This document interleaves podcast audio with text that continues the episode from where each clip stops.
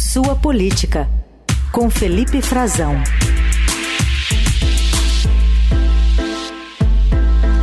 Oi, Frazão, tudo bem? Bom dia. Oi, Carol, bom dia para você, bom dia para os nossos ouvintes, bom dia, Raíssa. Excelente semana, excelente terça-feira para todo mundo.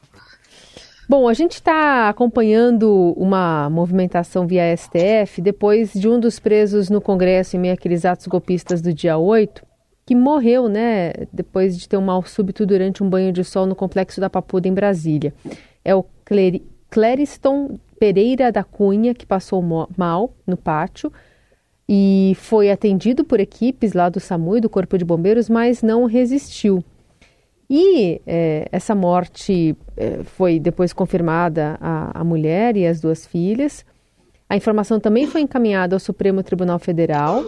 E aí se tem notícia de que é, a PGR já tinha dado um ok para ele sair da prisão, mas ele ainda não tinha saído. Como é que essa história é, tem aí esses, essas questões políticas que acabam respingando bastante no Supremo e no Congresso? É, é isso, Carol. Principalmente isso, né, que a gente está vendo agora por causa desse episódio, né? O Clériston tava, é, era um dos acusados do, do 8 de janeiro, de participação, de envolvimento nos atos do 8 de janeiro. A defesa dele diz que ele estava só exercendo seu direito de manifestação, é, mas ele respondia, né? Ele tem uma ação penal, ele era acusado de associação criminosa armada, né? De abolição violenta do Estado Democrático de Direito, de golpe de Estado, dano qualificado, deterioração do patrimônio público, mas eh, tinha sim uma decisão já do, da Procuradoria-Geral da República, né, que estava consultando, consultada nesse caso, porque a defesa argumentava que ele era réu primário, que ele era essencial para manutenção da família, né, do trabalho dele por meio da, para manutenção da família, da mulher, das duas filhas, que ele tinha desenvolvido um quadro complicado já de saúde por causa da Covid-19, né, e que essa prisão acarretaria numa sentença de morte dele, como acabou acontecendo. É, a, a, argumentação de que ele não tinha ah, todos os medicamentos que ele usa não eram fornecidos, isso tudo argumentos da defesa dele, né, que precisam agora ser muito bem investigados, né, Carol? A gente já tinha esse pedido da defesa dele já tinha sido enviado para o Supremo e negado, tinha sido negado, rejeitado pelo ministro André Mendonça, que era um, é um dos ministros que foi indicado pelo ex-presidente Jair Bolsonaro. Portanto, não se trata de uma questão política, meramente política. Mas claro que isso virou uma questão é, política porque existe uma campanha né, de é, apoio a essas pessoas, inclusive que a gente vê raras vezes a direita fazer, de preocupação com as condições das prisões no Brasil. Que seria até mais saudável que fizessem mais vezes, né? Entrassem nessa discussão de uma forma mais qualificada e não só oportunista, quando o preso ou a pessoa que está, é, seja réu, né, ou esteja cumprindo pena, ou esteja na condição como a dele, que era de uma prisão provisória, uma prisão que ainda não havia sido decretada por condenação judicial, é, não somente quando isso acontece quando interessa politicamente a um lado ou outro. Porque isso, esse é o risco da, da gente cair agora nessa discussão. É, vamos entrar, vamos discuti-la só sobre o espectro da, da ideologia política. É, isso é uma preocupação, é um fato gravíssimo, né? É, ele não poderia, o Estado não tem o direito, né? As pessoas têm que é, manter, o Estado tem que manter as pessoas sob sua custódia em condições de saúde, mas me parece que ele já havia né, uma condição prévia de saúde dele que levou a esse mal súbito aqui na Papuda. E esse cidadão, é claro, agora vai ter que ser investigado. O ministro Alexandre de Moraes é, já tinha né, requisitado, requisitou informações sobre o prontuário dele, sobre o caso, para que ele seja devidamente avaliado. Por quê? esse caso coloca, assim, mais pressão ainda, sob o julgamento dessas pessoas do 8 de janeiro, que estão sendo claramente é, acompanhadas por uma classe política brasileira, por um lado da política brasileira que tem uma representação. Tem uma representação forte e acirra ainda mais a impressão, pode explorar esse caso né, para colocar todos que estavam ali naquela tentativa de golpe como vítimas, quando não são. O próprio caso do, do Clériston a gente não sabe se ele era ou não. A gente não tem informação suficiente, ele não foi condenado ainda, né? não, morreu sem ser julgado sobre os seus atos.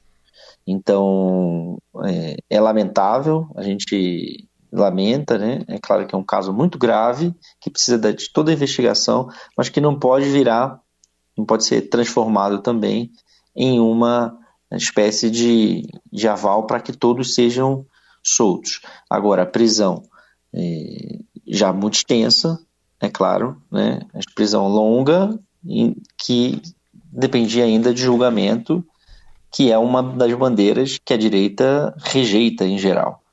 E nesse caso, está agindo conforme a sua conveniência. Né? Essa é a discussão e a esquerda está calada também. A gente poderia observar isso, Carol Racing, do outro lado, que não tem ninguém falando. Quer dizer, é, há, de certa forma, uma, um oportunismo político uhum. dos dois lados, nesse caso, quando a gente observa é, tentando olhar de um prisma é, do ponto de vista da informação né, e distanciado dos dois lados. Os dois lados deveriam estar se manifestando e não estão. É isso aí, cada um dos lados aí no silêncio ou na fala de acordo com os interesses. O, vamos falar também da situação da Argentina, é, principalmente em relação ao Brasil, a partir de uma, uma declaração até que foi dada ontem à Globo News pelo é, assessor internacional do presidente Lula, o ex-chanceler Celso Amorim, que disse que o presidente não deve comparecer à posse do Javier Milei 10 de dezembro, apesar das diferenças, Amorim pontuou que a relação entre os dois países mais importantes do Mercosul deve ser mantida. Vamos ouvir o que ele disse. Claro que facilita quando você tem afinidade, não há a menor dúvida, ninguém vai ignorar isso. Mas do nosso lado, nós não vamos deixar que, digamos, simpatias pessoais ou o oposto afeta nosso relacionamento de Estado com a Argentina. Eu só posso falar sobre expectativas, né? A expectativa é que o pragmatismo prevaleça. Bom, e aí, Frazão, como é que pode se, se esperar a relação entre Milei lá e Lula aqui? Essa, é, essa manifestação do, do Amorim é o que a gente tem ouvido, Raíssa, quando a gente conversa aqui em Brasília, com os assessores diretos do presidente, vai mais ou menos na mesma linha. Há uma expectativa muito grande né, de que ele seja no, na Casa Rosada, sentadinho na cadeira de presidente, o que vai ocorrer agora no início de dezembro, que ele mude um pouco o tom, né, que ele se modere, que o Milley presidente é um, o Milley candidato é outro. É, a gente já viu esse filme, né? Vocês vão se lembrar tanto de gente que ele se apresentou durante o governo do ex-presidente Jair Bolsonaro, que é um aliado político do Milley, uh, como moderador ou capaz de controlar algumas ações mais exageradas do Jair Bolsonaro, presidente da República. E isso não se provou, né? Isso, aliás, ele radicalizou muita gente, né? Muita gente que entrou politicamente, saiu do, politicamente do governo menor do que entrou do governo Bolsonaro. É, existe essa expectativa, talvez fosse é, uma expectativa até muito otimista, de que as críticas do Milley durante a campanha ao Lula se arrefeçam, que ele esqueça tudo isso, que isso fosse apenas retórica do palanque. É, é real, eles estão com essa expectativa mesmo no Palácio do Planalto. O Amorim está tá verbalizando isso em público pela primeira vez, mas isso já vem de algum tempo, de quem estava observando, talvez não querendo acreditar que o para o governo Lula, o pior aconteceria, né? Seria uma derrota política, como foi de seu aliado, o Sérgio Massa e o peronismo eh, na Argentina, mas que se avizinhava. Eles já tinham a certeza de que o cenário era muito mais adverso, estavam tentando fazer uma campanha eh, e ajudar nessa campanha para o Massa do ponto de um, de um ponto de vista de que, olha, vamos tentar aqui, mas 140% de inflação a gente sabe que é, é muito complicado. Né? Agora, eles estão num, num estágio de observação como a coisa vai se dar. Né? Saber quem serão de fato os interlocutores, quem vai ser o ministro das Relações Exteriores do Milley ou a ministra das Relações Exteriores, porque eles já tinham mantido alguns, alguns diálogos, alguns contatos nesse sentido de que, olha, não, quando a coisa começar, bom, Ontem a gente viu, Carol e Heisen, o primeiro passo diplomático. Né? O Lula se recusou a ligar, a telefonar para o Milei, o que é uma, uma praxe. Os presidentes da região, os países com quem o país tem mais relação, eles se manifestam, mandam uma, uma carta, mandam uma mensagem, telefonam para o vitorioso, os presidentes. Isso o Lula não quis fazer. E nem sequer fez uma concessão básica ali de citá-lo nominalmente no tweet em que ele manifestou, é, reconheceu a vitória, felicitou a Argentina, é, mas marcando ali um terreno também de que existe sim uma divergência política, não, não fazendo essa concessão e indicando que ele terá apoio, né, que ele terá solidariedade, que estará com as mãos estendidas ao governo argentino, um pouco indicando uh, que aposta numa burocracia do Estado. Só que tudo que o Milley não não não está agindo contra é a burocracia do Estado, né? A diplomacia é, é uma burocracia de Estado, né? É uma carreira de Estado e é contra isso que o Milley faz campanha de, de uma certa forma também, né? E, e além disso, é, eles estão apostando também que a relação, como é uma relação comercial muito extensa, muito importante para os dois países, que está em diversas áreas da economia, da cultura, na relação de, entre pessoas, no turismo, é, que as economias estão atreladas, né, a terceira maior economia da América Latina, depois do Brasil, do México, que isso vai fazer com que, que existem campos, né, que isso não vai se desfazer tão facilmente e que existem campos para explorar essa relação, seja com empresários, que é isso que o Milley apoia, né? O que ele vem dizendo aqui, os empresários, né? É, é que devem fazer a relação comercial sem participação do Estado é, e também por meio de parlamentares. Uma das apostas deles é essa: a diplomacia parlamentar costuma de verdade ser um, um, um canal de relação, sobretudo quando não há e não haverá uma relação política mais é, intensa, isso é fato, entre os dois, porque estão em campos opostos. E a gente viu ontem, depois de Lula fazendo esse gesto é, rápido, inclusive, contrário a algumas previsões ou alguns aconselhamentos do fim de semana, já no dia da eleição, ele demorou muito pouco para reagir, né, é, para se manifestar a respeito da eleição do Milei, da vitória do Milei, que foi reconhecida antes mesmo é, do fim da contagem de votos. É, tinha gente que achava que era melhor deixar para depois é, e não personalizar na figura do Lula essa reação, e sim deixar para o Itamaraty. Não foi o que aconteceu. É, tem gente também que acha que o Lula é, não deve ir para para posse, né? É quase um consenso e que ele deve mandar ou o Geraldo Alckmin ou o ministro das Relações Exteriores, o vice-presidente, como também é prático, como já foi feito, foi feito no passado também por Jair Bolsonaro com em relação à vitória eleitoral naquele momento do Alberto Fernandes, esse presidente da Argentina que está terminando muito mal o seu mandato agora, que é um aliado do Lula.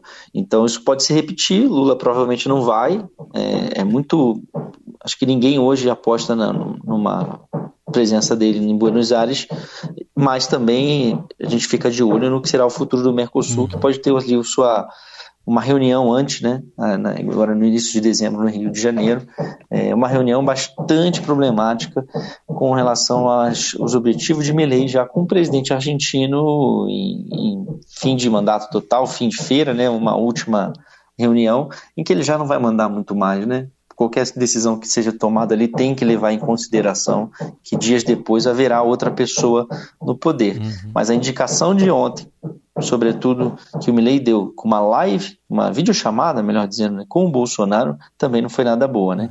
Ele se deixa, ciente dessas divergências todas, Sim. se deixa usar pela política interna brasileira, né? Faz parte dela, faz toma parte nessa relação E, e, isso atrapalha, evidentemente. É bom para o Bolsonaro, é bom para o bolsonarismo que está surfando essa onda, dizendo: olha aí, ó, vamos voltar, uhum. mas não é nada boa para a relação, para que se, se há algum sinal de que ele talvez é, pudesse se arrefecer, estabelecer canais ali com Lula, esse sinal, Carol e Heisen ainda não veio. O que a gente viu foi exatamente o contrário. Uhum nessa videochamada ontem.